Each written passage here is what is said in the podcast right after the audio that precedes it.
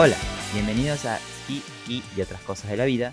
Soy Pablo. Y yo soy Pau, y hoy vamos a estar hablando de Hibiki Euphonium, temporada 2, capítulo 11, La trompeta del primer amor. Bien.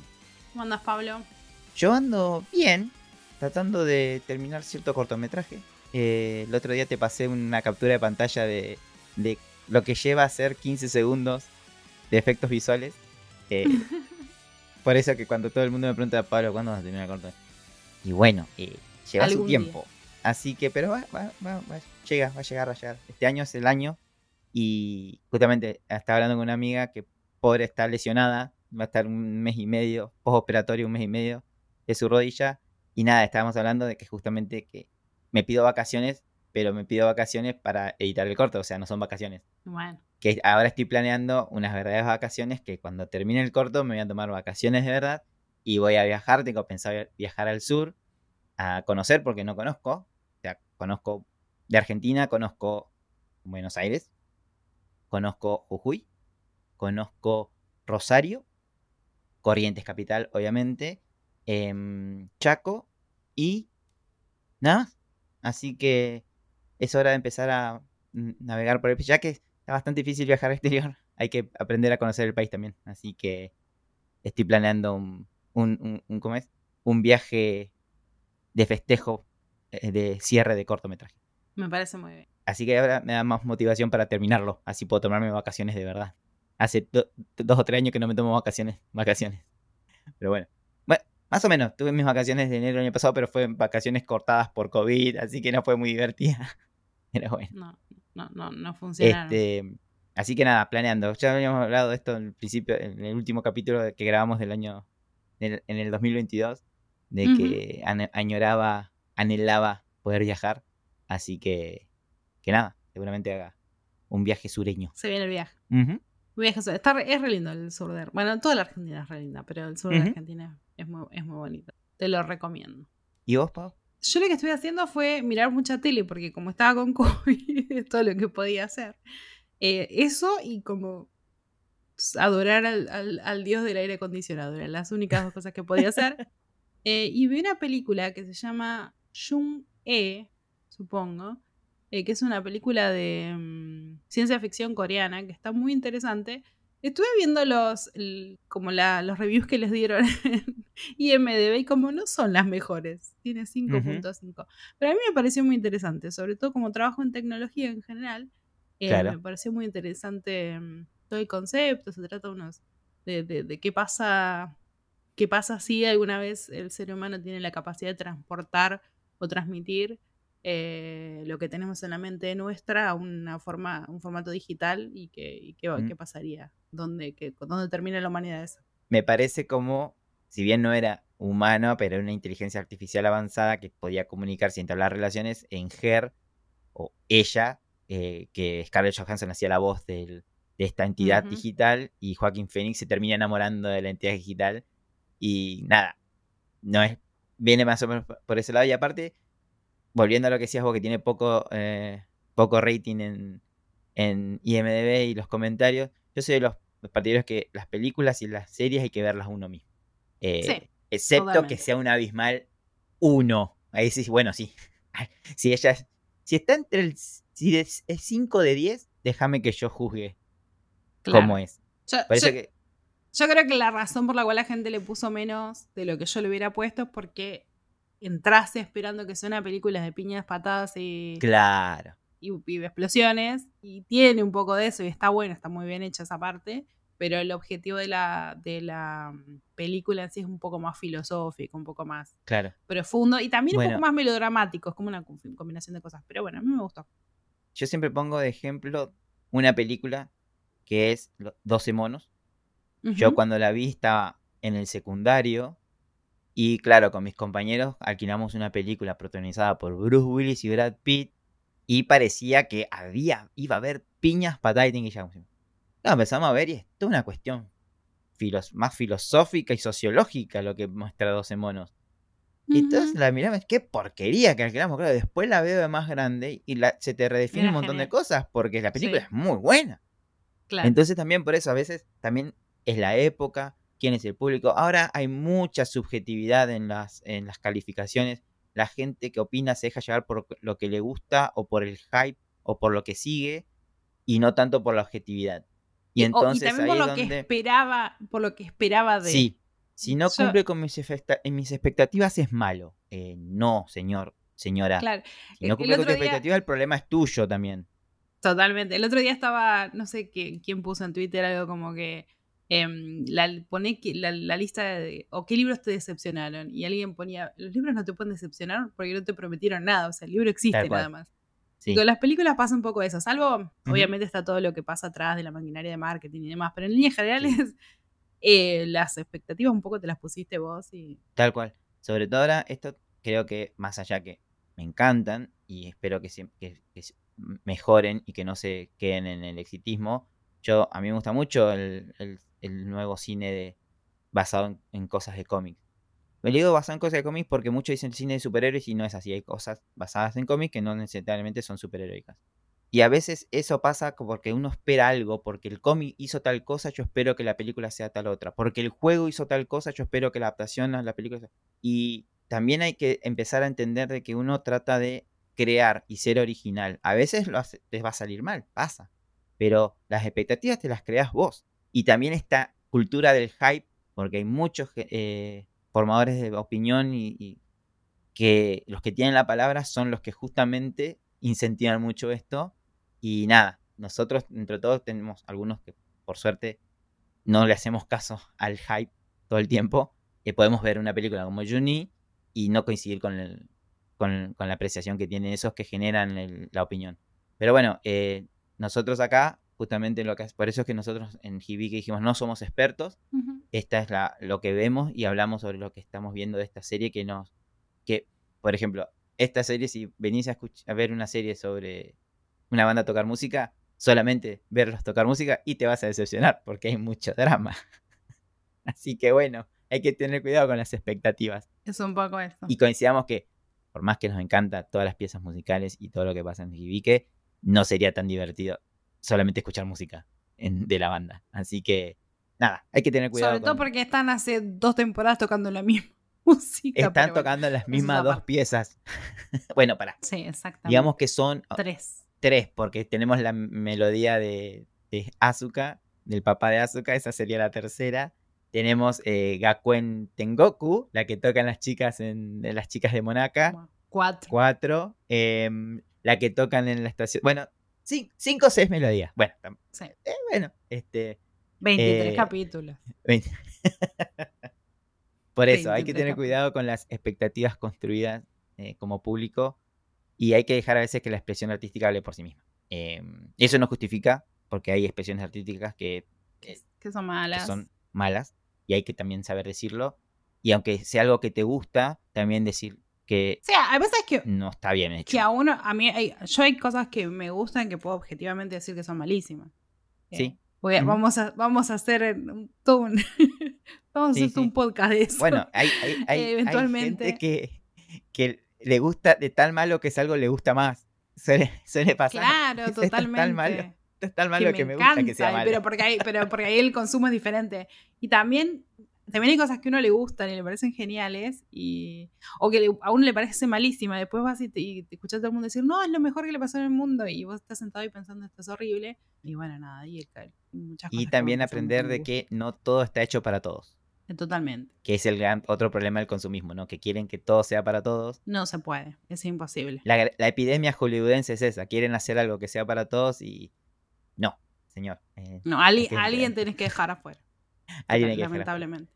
Pero bueno, nosotros no dejemos afuera a nuestro público de no, Mientras seguíamos bardeando de Hollywood.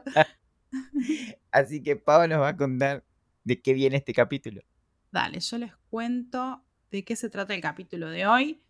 Kumiko, con la ayuda de Hazuki y Midori, intenta sin éxito hablar con Reina. Poco después, Reina pide hablar con Kumiko y le confiesa que está enojada por ocultarle la historia de la esposa de Taki.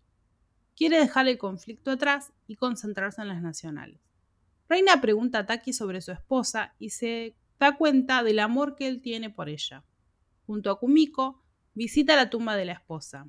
Promete ayudar a cumplir el deseo de Taki de ganar el oro en las nacionales en memoria de su difunta esposa. Hmm. Y yo Em, quiero que sepas, mm. Pablo, que mire tú este capítulo con la cara en una almohada, porque fue muy difícil. Hasta Eh, ahora no me había pasado. Desde el capítulo de... mm, Es el, es el segundo capítulo cringe de la, Sí, de la serie.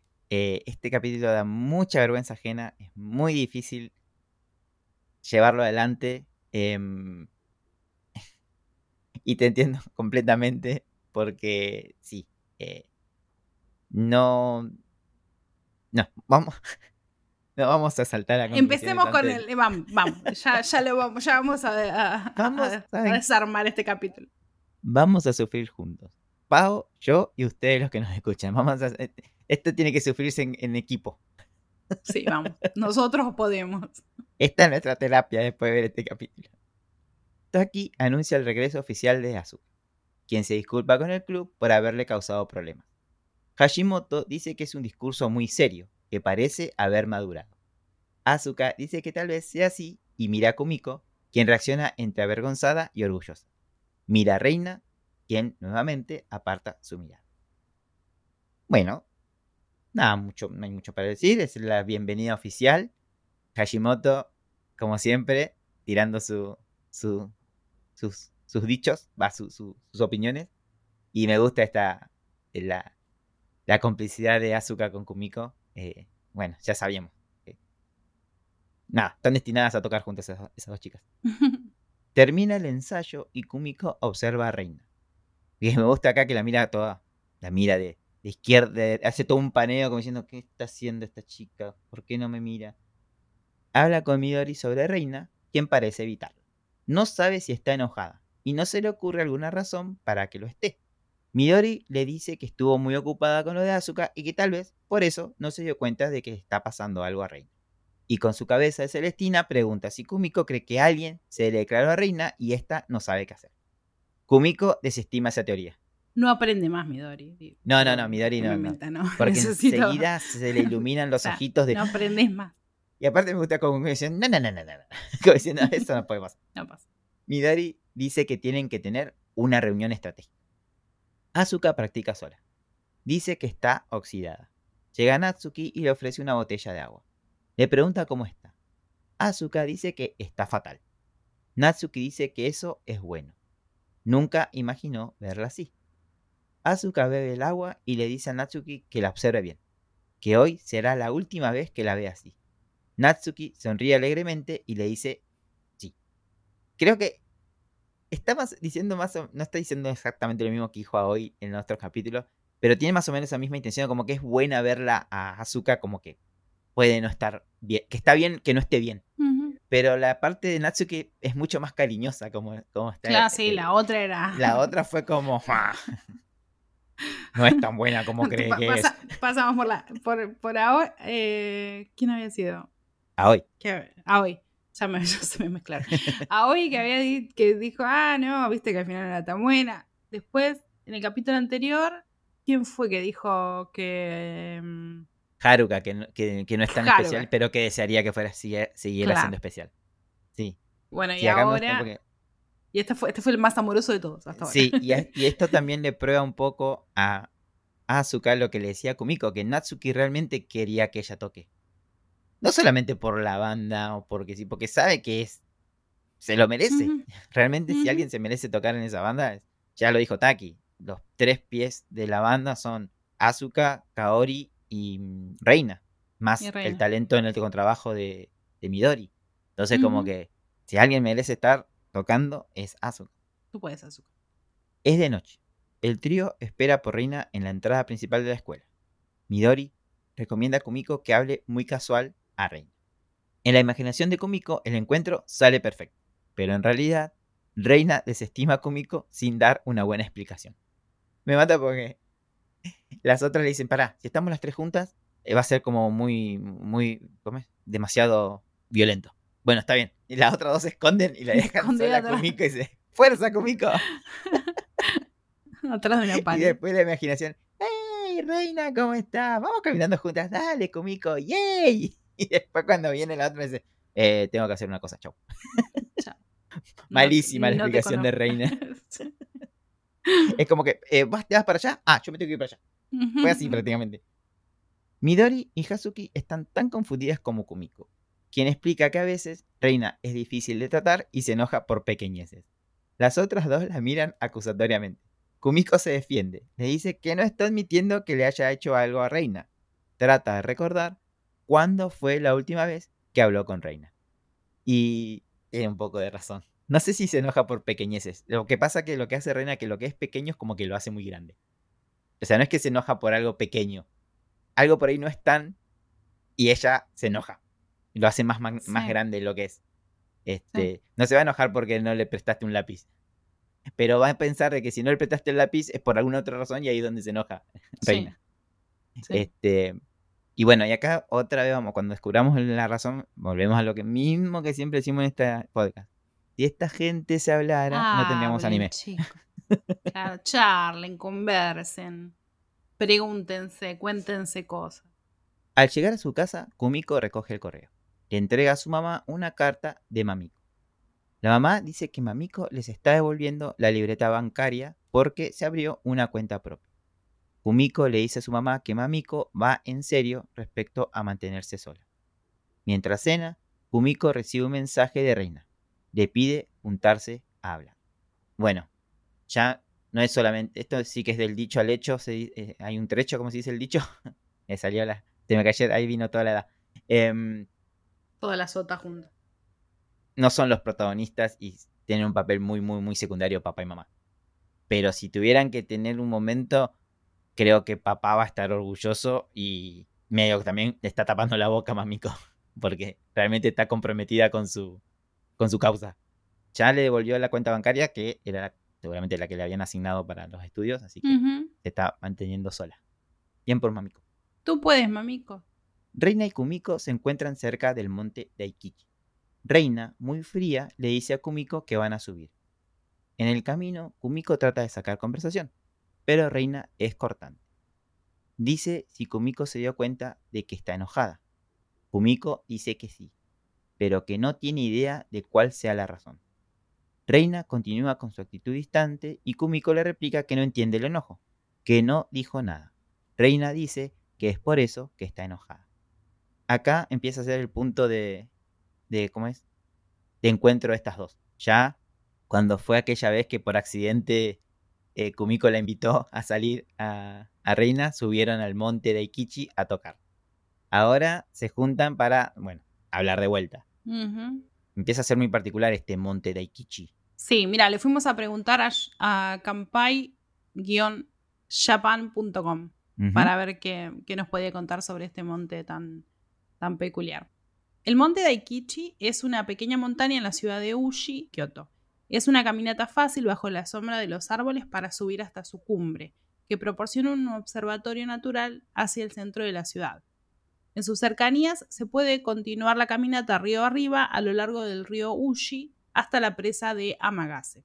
Desde el santuario de Ushigami y siguiendo el sendero Sawarabi no Michi, una pequeña caminata sube a la pequeña montaña Daikichi, que a su vez es parte del monte Butokusan. Culminando a 131 metros sobre el nivel del mar, el monte Daikichi está coronado por un mirador natural con el río Ushigawa fluyendo debajo y el distrito del templo Byodo-in. Una caminata lenta de 20 minutos es suficiente para llegar al observatorio simbolizado por un pequeño refugio de madera. Este lugar es uno de los lugares obligatorios para visitar por los fanáticos de Hibike Euphonic. Yes. La caminata serpentea bajo la sombra de los árboles y sus hermosos colores verde en verano y rojo en otoño. El sendero también está bordeado por cerezos, camelias, arces japoneses y rosas japonesas, yamabuki, todas especies de plantas que dan una nueva cara al paisaje en cada estación. Y acá les cuento un cachito más, por último, sobre la presa de Amagase en el río Uji. Aquellos que prefieren caminar a orillas del río pueden hacerlo hasta la presa Amagase, ubicada a unos 15 minutos a pie del Koyo-shi, hacia el sureste. La vista sobre el valle, especialmente desde los puentes Amagasetsuri y Hako, y el escaso tráfico hacen que el paseo sea muy agradable. La presa de Amagase tiene 73 metros de altura y se construyó en 1964. Su objetivo principal es evitar inundaciones y por lo tanto controlar el nivel de los ríos Ushi y Yodo. También abastece una central hidroeléctrica y es el depósito inferior de la planta de almacenamiento por bombeo de Kisensham. Bien, y todo esto que acaba de contar Pau aparece en este capítulo. También vamos a ver la presa Amagase. Eh, y algo que si están viendo la serie, se van a dar cuenta, bueno, no se van a dar cuenta porque ninguno estuvimos en Uji y en Kioto. Bueno, pero si estuvieron, sí. O sea, vos y yo que no estuvimos, no. Claro. Justo ayer estuve viendo un video de alguien que fue a Uji y Kyoto y fue a visitar todos los lugares de Hibiki Euphonion y son exactamente igual. Y es de imaginarse que mientras estaban haciendo esta serie, los eh, ilustradores, los animadores de, de, Kyoto Animation salían a caminar por las calles de Uji y se ponían a, hacer los sketches de, de, los lugares. Y vos ves la imagen del anime y te das cuenta, o sea, si pones enfrente, está igual que lo que está en, la ciudad, tal cual. Qué impresionante. Hasta el día de hoy, en la ciudad hay cosas de Hibiki Ufonion por todos lados. Hay carteles de Hibiki Ufonion, hay museos de Hibiki Ufonion, de todo. Así que, nada, ese, eh, ese lo voy a anotar para cuando me vaya a Japón. Cuando, vayamos, a Japón. Hay que ir sí sí a, Uji. Y no es la única, hay un montón de, series que están ambientadas en Kioto que, que hacen lo mismo y bueno, es, por eso es uno de los lugares más visitados. Por su antigüedad, ya sabemos, tiene 1200 años. Y por que es el hogar de muchos animes. Muchos están ambientados en Tokio, pero está bueno cuando... A mí me gustan mucho los animes de este estilo donde están descentralizados. Y hay otros animes que pasan en, en, en, los campos japoneses. y nada. Llegan al mirador, ese que mencionó Paola, donde tocaron juntas por primera vez. Reina se acerca al barandal y pega un grito de desahogo. Kumiko la observa preocupada. Reina le pregunta por qué no le contó la historia de la esposa de Taki. Kumiko pregunta cómo lo supo. Reina dice que al ver la foto en el escritorio de Taki, y acá pongo en mis anotaciones, activando el Stalker Mode, empezó a investigar. Hashimoto, sin querer, la mandó al frente a Kumiko, quien le dice a Reina que no le dijo nada para no lastimar. Reina dice que sabe eso, pero que igual hubiera preferido que se lo diga Kumiko. Dice que no se dio cuenta de lo débil que era, que se puso loca al saber que Taki estuvo casado, que le gritó a su mamá porque nunca se lo había dicho, pero ahora sabe que se tiene que concentrar en las nacionales. Llamó a Kumiko para dejar este asunto atrás. Mientras agarra la mano de Reina, Kumiko dice que tal vez vaya a sonar como una mala persona, pero que la esposa de Taki ya dejó este mundo entrelazan sus manos, Kumiko dice que tiene todo su apoyo. Em, ¿Cómo en una misma escena nos dan ilusión y nos destruyen la ilusión al mismo, a los dos segundos en esta serie? Porque tenemos ese momento de Kumiko agarrándole la mano y entrelazan sus manos y al rato le dice, tenés todo mi apoyo. Sí, igual, igual yo ya, para mí ese, ese, ese bote ya zarpó hace rato. Sí. Eh, lo que me, lo, a mí lo que me destrozó este capítulo es que se me cayó Reina, la, la perdí. Oh. me hizo, se me estampó contra el piso, perdí a Reina. Saltó del monte Uchi directo al, a la ciudad, no, no bajó por las callecitas serpenteantes y, y los árboles. No, no, no, cayó así como en picada. la verdad es que esa, esa es la parte que me duele, por eso ya, ya, lo, ya lo dejé pasar. Ya. Hice, hice la paz con, muchos de los que también veo de, otros generadores de contenido que hablan de, de, de de Hibiki Ufonion, también dicen, ¿por qué, qué, ¿por qué? ¿Por qué nos hacen esto? ¿Por qué nos ilusionaron tanto y después nos dieron el ¡sácate! No es lo que están pensando. Bueno, puede ser también esta cuestión de. No, pero en este caso no es expectativas creadas. Una cosa es expectativa, otra cosa es el uso del lenguaje cinematográfico que hicieron en la serie y cómo nos presentaron a los dos personajes las cosas claras acá. en este caso, no. Existe en el tratamiento, en la creación de historias y sobre todo de guiones cinematográficos, lo que es la cumplir, cumplir con las expectativas y no cumplir con las expectativas. Pero tienen un motivo que hace a la historia. Acá nos crearon una expectativa y la abandonaron. A la o sea, no es que en ningún momento se cortó. Claro, o sea, la situación es, es esa. Y bueno, para, por X no pasó, no se cumplió, pero por X algo pasó y no se cumplió. Pero no hay resolución. Claro, en este caso. No hay resolución de por qué no se cumple. Exactamente. Y, tampoco da la impresión de que. Hay dos factores externos que no tienen sentido que sean porque son dos N. Uno es Switchy y el otro es Taki. Lo voy a decir acá abiertamente. Son dos N. No, no, cortan ni pinchan. Y no puede ser que nos fuercen desde lo guionístico a, esa, a esas dos N. Lo, digo así y júgenme. Pero bueno. no soy el único, somos muchos los que pensamos. Sí, somos mínimo dos. Pero igual es, como. Mm, es como que intentan que eso sea una excusa por la cual listo que debería estar pasando, porque nos, vendieron todo este camino una temporada entera que debería pasar, pero después no pasó. Y, pero no es suficiente, no alcanza, o sea, porque la forma en la que nos, nos, presentan a los dos no justifica que haya desaparecido lo que nos venían vendiendo hasta ahora. Que por las dudas, porque no lo dijimos hasta ahora, que es Reina y, y Kumiko. eso, eso, es lo el Kumi Rey es algo que, que, no estábamos hablando. Que nada, que, existe. Eh, pero en el canon, en el head canon de muchos, eso sucede. este, yo siempre, igual siempre tengo la esperanza de que, como siempre digo, no conozco toda la historia. Vamos a ver qué pasa con la película que viene ahora y la nueva, la última temporada, la tercera temporada. ¿Qué va a pasar? Todavía tengo mis ilusiones. Si alguien lo sabe, no me spoile, déjenme que me ilusione. Quiero desilusionarme solo. este, pero creo que es el entre la ova y esta situación son los dos puntos flojos de la serie. Puedo decir eso. Tiene muchos saltos la serie, tiene sobre todo esta cuestión del compañerismo, la hermandad, eh, el superarse, etcétera, etcétera, etcétera, el comprometerse. Pero esta parte, la parte romántica la verdad que la no le sale muy mal, no le sale nada bien. No. Yo, yo que si fuera ellos la dejaría, tipo, ya está. Porque si no querés ir por la que te salió bien, porque, o sea. Claro, aparte era la que. esa era muy orgánica. Te, te había salido, les había salido re bien, o sea, yo estaba así como. Sí. No sé, estábamos todos re hinchando. Y, mm, o al menos yo sentí eso, era como que toda la, todo el lenguaje, la forma en que expresaban la relación entre las dos, como que... Lo voy a definir gráficamente qué es lo que hicieron con mi, con mi corazón, con cómo manejaron esto. ¿Viste cuando antes, ahora no se usa mucho porque son medio son bastante peligrosos. Esos globos de papel crepé que se tiraban en, en Año Nuevo, que vos los, lo encendés y, son, y flotan, y bueno, los ves flotar y estás güey, mirá, está volando y de repente la cachó un viento y se quemó todo y cayó.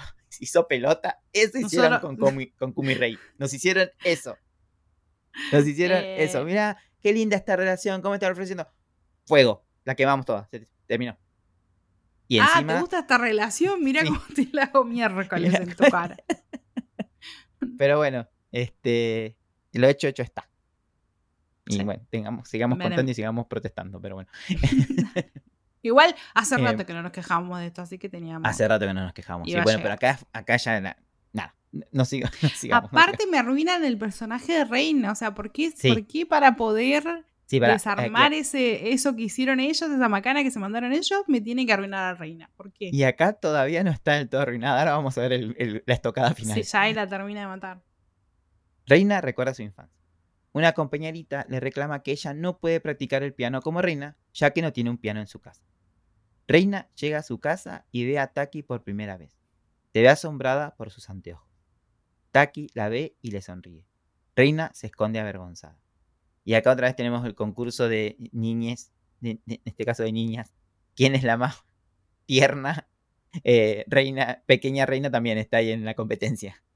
Igual Kohaku sabemos que tiene el primer premio. Eso ya no le, saca, no le saca a nadie la hermanita de Midori. Primero y después Y acá también la escena con la compañerita da lo que ya siempre veníamos diciendo, de que Reina está en una situación de privilegio con respecto a otras, a otros miembros de la banda. Que nada, y acá también, acá se evidencia un montón eso, que ella siempre, ella tenía el piano, tenía el papá que era trompetista, bueno. Todo. Eh, acá lo deja más claro todavía esta situación. Ya en el secundario se encuentra con Taki, quien le da unos consejos y menciona las conocidas frases de Reina. Quiero mejorar y quiero ser la mejor. Taki le da unas partituras y le dice que cree que son perfectas para que ella las toque. En el presente, Taki saca su estupor a Reina marcándole errores y le reclama que está distraída. que espera que se recupere pronto. Yuko la observa preocupada. Siempre que veo estas escenas, siempre lo veo a Taki como es Taki, que ama la música. No, en ningún momento veo que él esté mostrando algo extra a, Reina. Este, porque vos podés decir, ah, justo qué casualidad, lo encuentran en este puente mientras ella está tocando la trompeta. Y bueno, es una situación, pero él siempre, siempre del lado desde el punto de vista musical. Nunca he mm. visto que la trate de otra manera. Que es lo que a vos te preocupa. No, está, todo, eh, sí. Lo estoy observando. Eh, pero está, está, todo en la cabeza de ella, pobre. Reina toca sola. Yuko la sorprende diciéndole que sí puede tocar bien. Le comenta que últimamente la ve en las nubes, que también preocupa a Kaori. Le dice que puede hablar con ella, aunque tal vez le resulte incómodo. Reina le agradece. Y Yuko ya está. La competencia por la mejor chica de esta serie, ya Natsuki tiene competencia, pero con su archienemiga encima. Son las dos que siempre nos dan razones. Yuko que arrancó, bueno, ya lo dijimos muchas veces, ¿no? Que arrancó como la, la molesta y ahora, eh, nada, eh, siendo una buena senpai, va y se preocupa por su kohai. Y, pero obviamente que está más preocupada porque Kaori está preocupada. y ella siempre por Kaori. Y Reina se queda un poco sorprendida porque siempre hubo esa animosidad entre ellas dos, pero bueno, muy bien por Yuko, siempre suma, cada capítulo suma más puntos Yuko. Sí. Igual, conociendo esta serie, dentro de, dos capítulos la, van a estrellar contra el piso y me voy a quedar destrozada porque, nada, no sé, mata gatitos en su tiempo libre. Es horrible así. No, voy a. No me dejan a una sana. Paola me está haciendo llorar de la risa con sus comentarios, pero son muy acertados. Es de noche. Kumiko busca a Reina y juntas van a regresar la llave de la sala de música. En la sala de profesores, Reina observa la foto de Taki y no se aguanta más. Le pregunta cómo era su esposa. Sí, exactamente. la veo a Pau de reojo y sí, ya sé, es el mismo sentimiento que tenemos todos. Taki le pregunta si Kumiko le comentó algo. Reina asiente. Pobre Kumiko, la mandaron al frente Hashimoto, ahora Reina, y ella no dijo nada. Es lo peor de todo. Se quedó calladita. Le dijeron, no diga nada, ella no dijo nada. Y es todo estúpido. La mandan al frente por algo que no hizo. Yo soy no me metan en sus problemas. O sea, Reina se enojó por e, con ella por no decir algo que le dijeron que no diga. Los otros están chumeando, o sea, hablando de ella como si ella hubiera dicho, ella nunca abrió la boca. O sea, no, no, no. En esta que ella siempre observa la distancia, esta vez, mejor que nos, involucre más, pobre. esa sí que. Acá otra vez. La siempre ella. Esta es la típica, la, frase de, Michael Corleone, ¿no? Me quiero ir y me traen de vuelta. Ella estaba lo más pancha, yo no hago nada. estaba resolviendo el problema con Azuka, ¿viste? Estaba, los problemas reales que tiene la banda, no. Lo traen a esta pavada. Ay, Kumiko no pega una. Taki empieza a contarle lo que ya le había comentado Kumiko el día del tifón. Pero Reina le pregunta qué clase de persona era su esposa. Taki cuenta que era muy enérgica, llena de vida, que se jactaba de ser saludable. Cuando supo que tenía los días contados, Taki se alejó de la música. Aceptó instruir a la banda por pedido de su padre, que le dijo que era tiempo de dejar de lamentarse. Y él sabía que si no aceptaba, recibiría algunos regaños. Esto lo hice un poco en broma, pero bueno, creo que esto coincide con lo que le contó Hashimoto a, a Kumiko de que estaban todos preocupados porque Taki estaba devastado. Y bueno, también. También. No le podés preguntar a una persona sobre su difunta esposa de esa manera, reina, por favor. reina, o sea que, ¿por qué? O sea, no entiendo qué pensás lograr. Siempre hago lo eso, me agarro la cabeza cada vez que dice, ¿cómo? ¿Qué estás haciendo? ¿Qué estás haciendo? Y no termina ahí, no termina ahí. No, sigue, porque, porque, ¿por qué quedar ahí, no? Acá Kumiko es todos nosotros en toda esta parte. Kumiko le dice a Reina que fue estúpido haberle preguntado eso a Taki, que solo va a sufrir más. Reina pregunta a Kumiko si cree que Taki quiere mucho a su esposa, que al fin y al cabo se hizo instructor por ella, que quiere lograr el oro en su honor. Kumiko dice que no sabe con certeza, pero que por algo se casaron. Kumiko nos cuenta que Reina no volvió a mencionar el asunto, no siguió con sus caras de enojos, ni volvió a tocar distraída que empezó a tocar mejor que nunca. Al final de un ensayo, Reina le pide a Kumiko para encontrarse a la mañana siguiente en el lugar de siempre. Kumiko se sorprende al darse cuenta que Reina las ha llevado a la tumba de la esposa de Taki. Veo de reojo tu cara y me río. Me, me deja sin palabras, ¿entendés? O sea, no, sé, no sé qué decir. solamente puedes reaccionar. Reina? Reina dice que le pidió a Satomi que por favor le diga dónde era el lugar. Reina ora ante la tumba de la esposa de Taki. Luego de la visita a la tumba, Reina le confiesa a Kumiko que deseaba haber nacido antes, o que el tiempo pase más rápido, crecer más rápido para alcanzar a Taki. Kumiko, siendo todos nosotros, observa algo preocupada a Reina. Le pregunta qué le dijo a la esposa de Taki. Reina le cuenta que le prometió ganar el oro. Quiere ganar el oro por Taki. Kumiko sonríe y dice, ganemos el oro. Reina toca la melodía que le dio Taki en el secundario. Kumiko la escucha emocionada. Y así comenzó nuestra siguiente pieza. Y cuando dice, quiero, quiere ganar el oro por Taki, yo grito, ganalo por vos, por tus compañeros, por la banda, no por un tipo o por una tipa, si fuera el... Aparte, dejal, dejalo al señor ese que, que está, sufriendo con su esposa en paz, no vas a lograr nada. o sea, déjalo y deja, ¿por qué? Ya cuando, ya cuando habló con, cuando le preguntó lo de la, de la esposa, me quería esconder atrás del sillón. Cuando, la, fue, cuando vi que estaban en el cementerio, me quería tirar del balcón. O sea, decir que vivo en un segundo piso, entonces como que no, no iba a ser muy efectiva, pero ¿qué, qué, ¿por qué?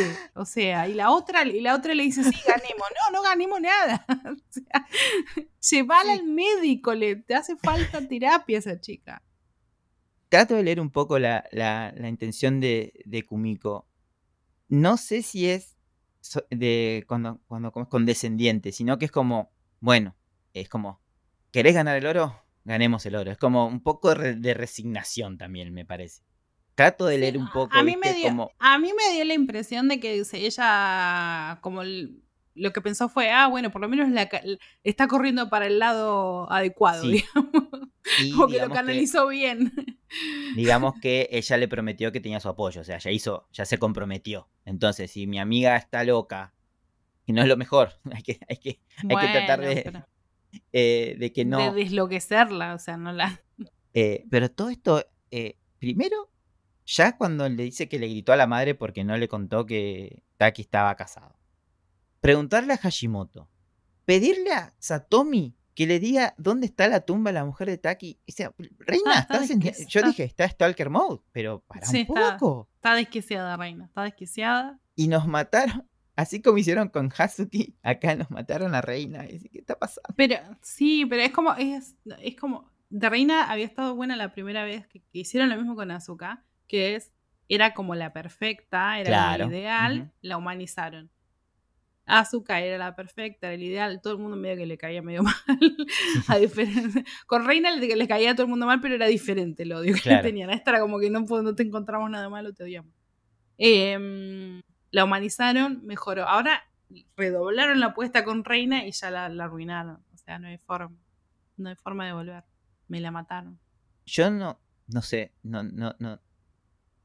El nivel de vergüenza ajena de esta, de esta, de toda esta secuencia es indescriptible. Porque yo no creo, no podría eh, preguntarle a alguien, hacerle esa pregunta es, primero, para mí es ofensiva. O sea, me venía a preguntar sobre mi difunta esposa. Claro, ¿qué te eh, importa? Está aquí demasiado amable. Yo le digo, no, me parece que es una pregunta indebida, váyase a su casa. Eh, aunque no esté muerta la mujer, tampoco le pregunté sobre su esposa. ¿Qué te importa? su vida privada. No, no, no, aparte, no, no cómo es verdadera, cómo es, cómo era su persona, no me acuerdo cómo era la frase, pero cómo era su, claro, era cómo era, le, cortó lo, todo lo que está explicando el tipo, que estaba buenísimo, que era, no sé, era como ella, como él lo recordaba. No, no, no, cómo era ella verdaderamente, ¿qué te importa vos? Dios. No, no, esto, esto es, esto es un asesinato a un personaje. Es como... Segundo asesinato de personaje en... Sí. Bueno, Hazuki por lo menos siguió tiene ahora su arco de que está tocando, está feliz, pues empezó a tocar y demás. Como que está también más en sí misma, no pensando en que le vaya bien a Suichi con Kumiko. Mm. Pero bueno. Por, por lo menos cortaron con esa. Sí, Sí. eso es cierto. Sí, también digamos que acá lo que... Pero igual, ¿sabes por qué? ¿En qué forma la mataron? Es que yo ya no pienso en ella más. Ya dejé de pensar en ella. Para mí es Claro. como relleno a esta altura de partida. ¿Por Kazuki o por Reina? Por. Y Ah. creo que Reina va por el mismo camino, Sí, porque yo la creo verdad que, que después de esto no tengo mucho esta- interés en saber En qué le esta pasa. temporada pasó algo... eh, eh, lo que voy a decir no es una justificación de lo que hicieron con el personaje. Como Reina, habíamos hablado... Menos mal, porque yo sé dónde vivís No. y tengo tus llaves. Cuando- Quiero que, lo recuerde.